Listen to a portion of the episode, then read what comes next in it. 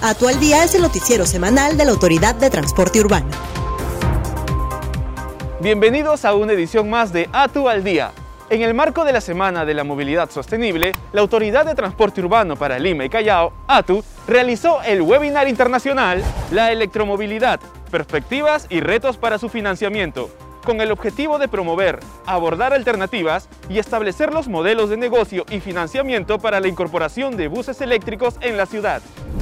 La ATU continúa con sus actividades a fin de generar conciencia sobre la importancia del cumplimiento de las normas. Este martes realizó una jornada de sensibilización a los conductores de transporte regular, quienes se pusieron en el lugar de los ciclistas mediante una simulación, con la finalidad de que perciban de manera directa los temores y riesgos a los que se ven expuestos quienes se movilizan en este tipo de vehículos.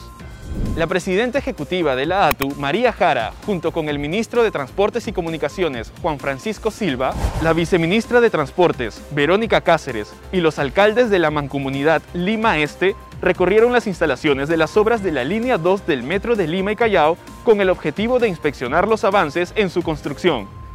A fin de no bajar la guardia frente al COVID-19 y reducir el riesgo de contagio en el transporte público, la ATU y el Ministerio de Salud realizaron una actividad conjunta que consistió en recordar a los usuarios el lavado correcto de manos y el uso del alcohol líquido o en gel para desinfectarse. Asimismo, se sensibilizó a los conductores sobre la importancia de mantener las medidas de bioseguridad durante todo el viaje. Estas son algunas de las acciones que realiza la ATU para el bienestar de los 11 millones de limeños y chalacos. Nos vemos en la próxima edición de ATU al Día. Recuerda seguirnos en nuestras redes sociales.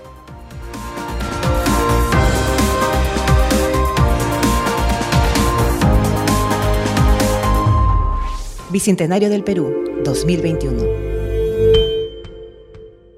Gobierno del Perú.